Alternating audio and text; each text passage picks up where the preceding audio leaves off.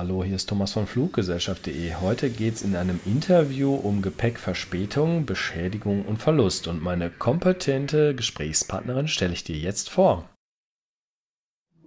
Ja, herzlich willkommen heute bei Fluggesellschaft.de. Wir haben ein Interview mit Passengers Friend und am Apparat, am Bildschirm ist die Christine Linde. Herzlich willkommen. Hallo. Ähm, ich möchte dich kurz vorstellen. Du bist äh, verantwortlich fürs Marketing bei Passenger, Passengers Friend und unser heutiges Thema ist das Reisegepäck.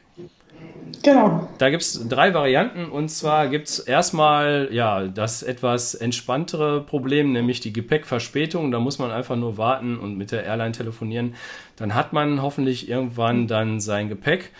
Der etwas blödere Fall ist die Gepäckbeschädigung. Das heißt also, irgendwas ist nach dem Flug nicht mehr so schön wie vorher am Gepäck. Ein Henkel ist weg oder die Rollen sind abgefallen. Und dann muss man auch was tun. Und ja, das größte Problem, was man mit dem Gepäck haben kann, ist der Totalverlust, dass es weg ist. Man ist im Urlaubszielgebiet und vielleicht habt ihr da schon mal von gehört, von anderen, die, denen sowas widerfahren ist. Und dann steht man da, überlegt, was mache ich denn jetzt? Kann ich mir jetzt Ersatz, ähm, Unterhosen und Zahnbürste und dergleichen kaufen?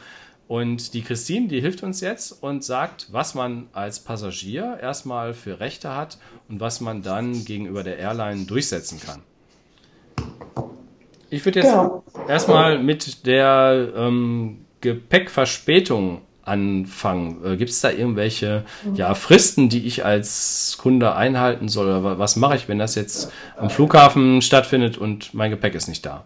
Ja, als Frist sind 21 Tage gesetzt. Das heißt, wir müssen äh, der Fluggesellschaft innerhalb von 21 Tagen melden, dass das Gepäck ähm, verspätet angekommen ist.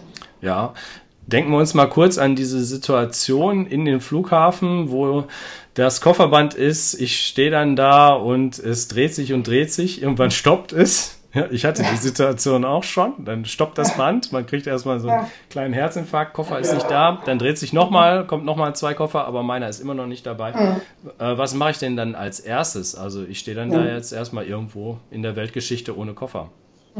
Also am besten geht man dann erstmal zum Lost and Found Schalter. Der befindet sich äh, in der Gepäckhalle. Fast eines jeden Flughafens findet man diesen Lost and Found Schalter.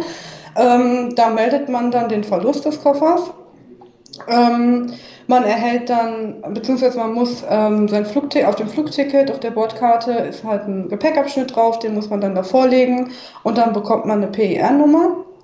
Mit dieser PIR-Nummer ähm, kann man halt weltweit in World Tracer Suchsystemen ähm, seinen Koffer nachverfolgen und man findet den dann eigentlich relativ schnell wieder. So werden insgesamt 95 Prozent aller Koffer wieder aufgefunden. Okay, das ist dieser kleine Aufkleber, den man ja erhält, wenn man sein Gepäck am Abflughafen genau. abgegeben hat. Manchmal kriegt man diesen kleinen Schnipsel, das ist einfach nur die Sicherheit, ja, also die, die Kopie des Ganzen, kriegt man dann auf seinen Pass geklebt. Bei Ryanair ist das so, weil man da nämlich keine Bordkarte hat, sondern nur ein ja. Handy vielleicht zum Check-in und dann kleben die das hinten aufs Handy drauf. Ähm, das mhm. nicht wegwerfen irgendwie. Nein, auf gar keinen Fall. Sondern das sollte man auf jeden Fall bis zum Ende der Reise, bis man den Koffer wieder in der Hand hat, ähm, fein säuberlich irgendwo mhm. beibehalten, nicht, dass es unterwegs ja. auch verloren geht. Und du sagst, genau. wie heißt das? PIR? Ich spreche es nochmal aus.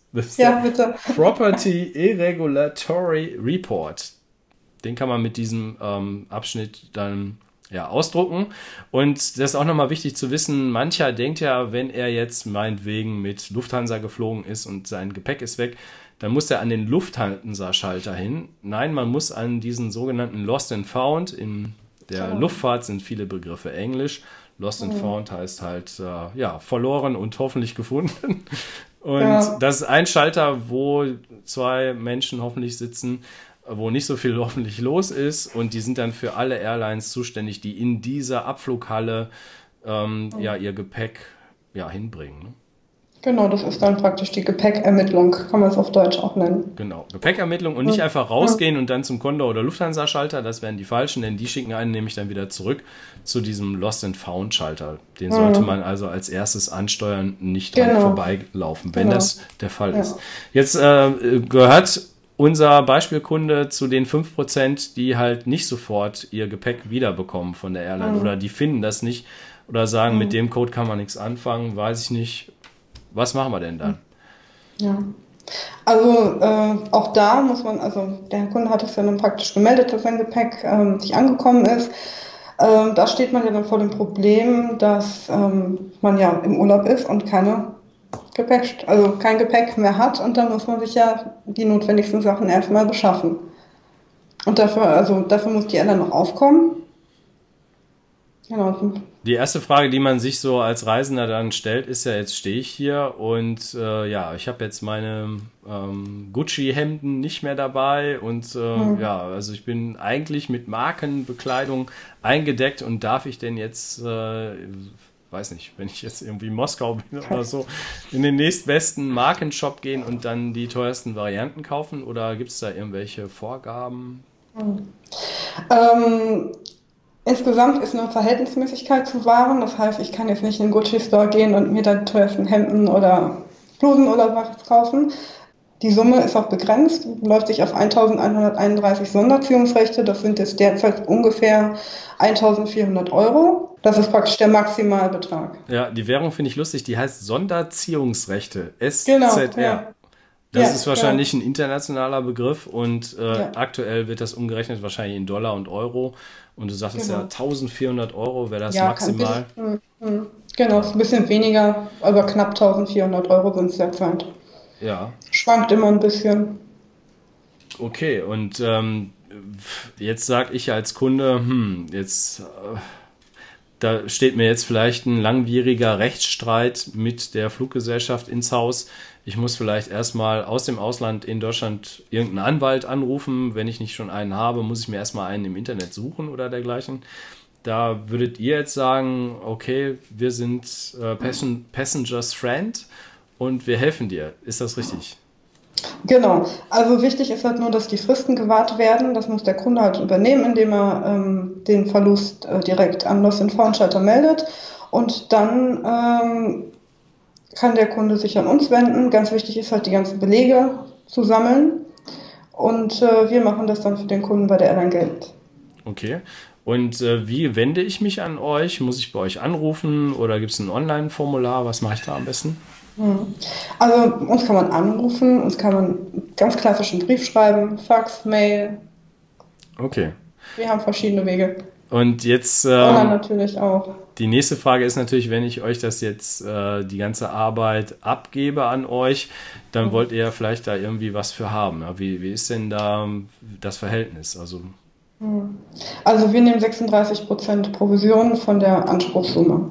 Okay. Also das heißt, wir, der Kunde hat kein Risiko. Das heißt, ähm, erst wenn der Kunde auch ähm, die Zahlung erhält, dann ziehen wir da einfach 36 Prozent von ab und geben das dann an den Kunden weiter, die 64 Prozent. Okay, und äh, die, die Fluggesellschaft, die zahlt dann an euch und dann äh, zahlt ihr an den Kunden oder wie läuft das? Genau, die Fluggesellschaft zahlt das an uns und wir zahlen das dann äh, an den Kunden oder ans Reisebüro direkt aus und per Scheck und äh, das Reisebüro übermittelt dann den Scheck an den Kunden. Ah ja, das ist noch ein wichtiger Hinweis. Ähm, ihr seid also nicht nur für Endkunden zuständig, sondern für euch ist auch ganz wichtig, dass ihr ähm, Reisebüro als Kunden habt und die auch wissen, ähm, was ich als Reisebüro tun kann, wenn ich jetzt einen Kunden habe, der jetzt mit Gepäckverlust oder Gepäckbeschädigung, mhm. also ja, das genau. Problem hat. Ja. Genau, also wir sind da äh, Marktführer in dem Bereich. Wir arbeiten mit über 2100 Reisebüros zusammen die dann praktisch den Kunden betreuen und uns empfehlen und weiterleiten. Sind da auch Reisebüroketten dabei? Ja, wir arbeiten mit vielen, also wir arbeiten eigentlich mit allen Kooperationen zusammen. Jetzt habt ihr ja ein paar Tipps, um das im Vorhinein zu vermeiden, ja, dass ich gar nicht erst in die Bedrulle komme. Was mhm. hast du denn da für uns? Genau. Also am besten ist es, ähm, die Umsteigezeiten ähm, ein bisschen großzügiger zu planen, gerade wenn man über große Dreh, also an großen Drehkreuzen, ähm, über große Drehkreuze fliegt, dass man da wirklich ausreichend Zeit einplant. Denn wenn man schon Probleme hat, seinen nächsten Flieger zu bekommen und den Anschluss zu kriegen, ist eine Gepäckverspätung eigentlich vorprogrammiert. Ähm, weiter ist es ganz wichtig, dass man alte Gepäckabschnitte, die sich im Koffer befinden, unbedingt abmacht, weil ansonsten kann es wirklich zum Problem kommen, dass äh, der Scanner das falsche also den falschen Gepäckabschnitt einscannt. Ähm, genau, dann kann es natürlich auch ab und an mal passieren, dass der Gepäckabschnitt einfach abreißt, weil Flug, also während des Verladens und ähm, Flughafen. Und äh, da ist es immer ganz wichtig, dass man vielleicht seinen Koffer in irgendeiner Form kenntlich macht, indem man vielleicht einen Adressanhänger dran macht oder einfach nur einen Bandenanhänger, irgendetwas, dass man sagen kann, ich habe nicht den schwarzen Koffer, den jeder hat, sondern ich habe den schwarzen Koffer mit einem lila Band oder so. Das ist immer ja, das ist ein wichtiger Hinweis. Äh, viele verlassen sich einfach auf dieses, äh, diesen Ausdruck, den man am Flughafen bekommt. Mhm. Aber wichtig ist, dass man auch selber noch einfach diese klassischen Gepäckanhänger ruhig mal nutzt. Man muss ja nicht für jeden Flug jetzt reinschreiben, ich fliege von, weiß nicht, Düsseldorf nach Palma und auf dem Rück wieder, ich fliege jetzt von Palma nach Düsseldorf. Das ist jetzt nicht ganz so extrem wichtig, dass man das doppelt gemoppelt hat, aber besser ist natürlich die aktuelle Adresse auch drauf zu schreiben, nicht eine von vor ungefähr 20 Jahren, wo man mal irgendwo noch, äh, weiß nicht, eine Studentenbude hatte. Und äh, ja, das ist ein wichtiger Hinweis. Und ja, ihr seht manchmal ähm, in diesen Dokumentationen, wie auf den Flughäfen mit dem Gepäck umgegangen wird, da kann es schon mal sein, dass so ein Ding auch abreißt. Und was ich eben ganz oft auch in meinem Freundeskreis habe, ist tatsächlich diese Sache, dass jemand äh, Gepäckabschnitte sammelt. Ja, irgendwie findet er das wohl cool, was früher so die Reiseaufkleber waren, dass man da irgendwie von allen Herren Ländern einen Aufkleber drauf hat. Das lieber abmachen, denn der Scanner, das sind ja alles Automatiken in den Katakomben der Flughäfen. Und die scannen dann da irgendwas und ja, mhm. weiß nicht. Das ist dann schlecht, wenn es ein alter Abschnitt ist und nicht der neue. Ja, genau. Gibt es noch irgendwie was, äh, wenn jetzt ein Streik oder Wetter kann natürlich auch ein Grund sein, ja? Also wenn jetzt ähm, Flughafen bestreikt wird, hat man in letzter Zeit auch Wetterphänomene, mhm. dass dann ähm, Flugzeuge umgeleitet werden oder die Standzeiten mh, so sind, dass das mhm. Bodenpersonal gar nicht hinterherkommt. Und dann, genau. da kann, kann man eigentlich nichts machen. Trotzdem ist ja die Fluggesellschaft haftbar dafür. Genau. Und der Vorteil ist ja, dass man da eben sich an euch wenden kann und das weitergibt. Jetzt hast du noch einen Tipp für uns für die, das Bepacken des Gepäcks. Was soll man reinnehmen, was nicht? Dazu habe ich übrigens in meinem Handgepäck-Video den Tipp, dass wertvolle Kosmetika möglichst nicht ins Handgepäck äh, getan werden soll, sondern dass man das in den Koffer ähm, tun soll, der dann aufgegeben wird. Jetzt sagst du aber, mit den wertvollen Gegenständen, da muss man auch vorsichtig sein. Genau. Am besten ist es, ähm, wertvolle Gegenstände oder unentbehrliche Gegenstände äh, ins äh, Handgepäck zu packen und nicht ins Aufgabegepäck. Weil wenn der Koffer dann mal verschwunden geht, dann ist der Schaden halt ja, geringer. Da denken viele Leute auch nicht dran. Über was sprechen wir da? Über ja, wichtige Medikamente könnten das zum Beispiel sein, wenn man im Urlaub genau. nicht mehr vorwärts kommt. Da kriegt man auch so schnell dann mhm. oder nicht so einfach dann das passende Rezept. Oder genau. an was denkst du noch? Irgendwie eine Rolex-Uhr? Ja, sollte man auch nicht ins Aufgabegepäck tun. Nee, nee. Also Schmuck, Handy, Laptop, Tablets äh, sind ganz wichtig. Und dann gibt es halt auch persönliche Dinge, die einem ne, was wert sind, die man vielleicht nicht unbedingt verlieren möchte. Die sollte man dann auch besser ins Handgepäck tun. Genau, also die Lieblingsbadehose sollte man lieber ins Handgepäck ja. tun. Und ähm, was ich sowieso immer empfehle, ist, dass man alle Arten von Akkus, ja, jetzt für Videokameras oder fürs Handy, wenn man äh, Ersatzakku da hat, oder diese ja, Auflade Akkus, dass man die natürlich auch nicht ins Aufgabegepäck tut, mhm. sondern die nimmt man mit ins Handgepäck, einfach aus Sicherheitsgründen, damit man das mhm. vorne oben mit drin hat und nicht unten im Kofferraum des Flugzeugs. Mhm. So, ich möchte nochmal das Thema Fristen etwas genauer ansprechen, denn das habe ich jetzt noch nicht so ganz verstanden. Wenn ich jetzt im Urlaubsort bin und weiß, der Koffer kommt jetzt erstmal heute nicht, am ersten mhm. Tag, auch nicht am zweiten Tag, Wann kann ich denn da aktiv werden, dass ich dann schon mal einkaufen gehe? Also im Grunde genommen kannst du direkt aktiv werden und dir Ersatz beschaffen. Ja. Äh, wichtig ist da aber, wie gesagt, die ähm, Verhältnismäßigkeit. Also wenn du dein Koffer einen Tag Verspätung hat, ist es unrealistisch, dass du für mehrere hundert Euro äh, Ersatzgegenstände kaufst. Ähm, du, klar, du kannst dir eine Zahnbürste kaufen, du kannst dir Duschgel kaufen oder sonstige Hygieneartikel. Ähm, aber wie gesagt, die Verhältnismäßigkeit ist immer zu wahren. Okay, damit man da hinterher nicht so viel Diskussion hat, besser erstmal mit den einfachen Sachen, wie du genau. sagst, Zahnbürste anfangen, mhm. äh, Dinge des täglichen Bedarfs. Mhm. Und dann, wenn ich halt äh, merke, nach drei Tagen kommt nichts, dann brauche ich natürlich mhm. auch mal wahrscheinlich genau. eine Hose, Pullover, vielleicht sogar eine Jacke. Und da sollte man ja. dann eben auch nicht die Markensachen kaufen, sondern einfach angemessen ja. da sich eindecken. Und dann hat man ja noch Fristen bei der Anspruchstellung. Ja, welche muss ich denn da beachten? Also wie gesagt, ganz wichtig ist, dass wenn dein Gepäck beschädigt ist, dass du das sieben Tage nach äh, Wiedererhalt meldest. Bei Gepäckverspätung äh, oder bei Gepäckverlust hast du 21 Tage Zeit, Ansprüche zu stellen. Und ähm, ganz wichtig ist auch, dass du der Airline ähm, den Schaden bezifferst vor Ort. Das heißt, du musst sagen, mir ist ein Schaden in Höhe von x Euro entstanden. Am besten nimmst du da die Höchstgrenze, weil später kannst du es immer noch korrigieren und sagen, ne, mhm. war doch nicht so viel. Jetzt äh, sagst du, es gibt auch Airlines, die ähm, darauf vorbereitet sind, dass mal was verlustig geht und die haben dann so ein kleines ja, Paket für dich oder für den Geschädigten. Was ist das denn? Genau. Also viele Airlines händigen dann so Overnight-Kits aus. Da sind dann, wie gesagt, ein paar Hygieneartikel drin, Zahnbürste, Duschgel, was man so eben spontan mal braucht.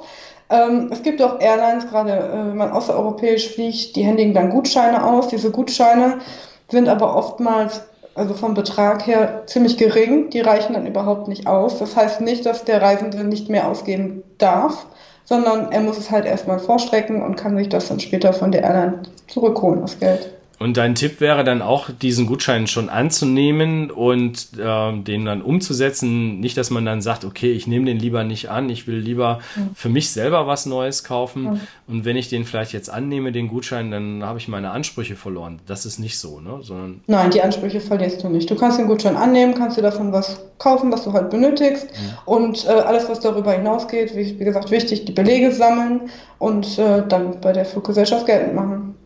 Okay. Ähm, habt ihr denn irgendeinen ja, Erfahrungswert, auf welchen Strecken oder bei welchen Drehkreuzen besonders häufiger der Gepäckverlust vorkommt als an anderen Flughäfen? Kann man da irgendwas sagen? Ist das mehr in, weiß nicht, Bangkok oder Hongkong oder weiß jetzt nicht, in, innerhalb Deutschlands oder Europas? Ein bestimmter mhm. Flughafen, der da auffällig ist? Also in den asiatischen Ländern ist die Gepäck, äh, sind Gepäckprobleme relativ selten. Ähm, Oslo ist, glaube ich, äh, relativ weit vorne. Da passiert fast immer was mit dem Gepäck, habe ich mal gelesen. Ich weiß nicht, ob es, also ich habe es jetzt nicht belegt oder so, ich habe es nur mal gehört. Ähm, ja, also da passieren Os immer ganz kuriose Dinge. Oslo ist ja so ein typisches Drehkreuz, wenn man jetzt mit SAS fliegt oder mit Norwegian eine Langstrecke von da aus dann weiterfliegt sollte man also dann diese Sache berücksichtigen, die wir am Anfang gesagt haben, dass man nämlich genau. zwischen den Flügen besonders viel Puffer lässt. Ja, also wenn man genau. selber von einem Flugzeug zum nächsten nur rennen kann, mhm. dann kann man fast ja. davon ausgehen, dass das Gepäck Schwierigkeiten hat. Wenn die genau. Flugzeuge genau. nicht zufälligerweise nebeneinander stehen. Es gibt Air Airports, ich glaube in Wien ist das so, wo die ein ziemlich gutes System haben, dass die Kurzstreckenmaschinen sehr nah bei den Langstreckenmaschinen sind und da kann man eine sehr kurze Übergangszeit von 30 Minuten garantieren. Das ist mhm. aber eine Ausnahme für mhm, so einen großen genau. Flughafen. Aber Paris oder London sind bis jetzt auch noch nicht aufgefallen?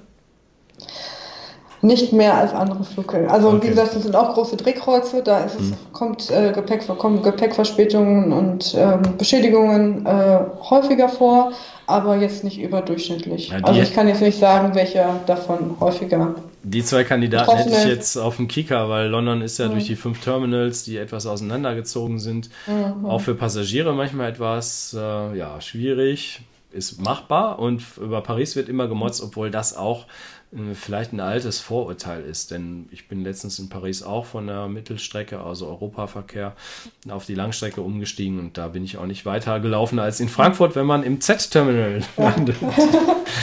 auch Frankfurt ist nicht nur kurz. Ja? Nee. Okay. Das stimmt.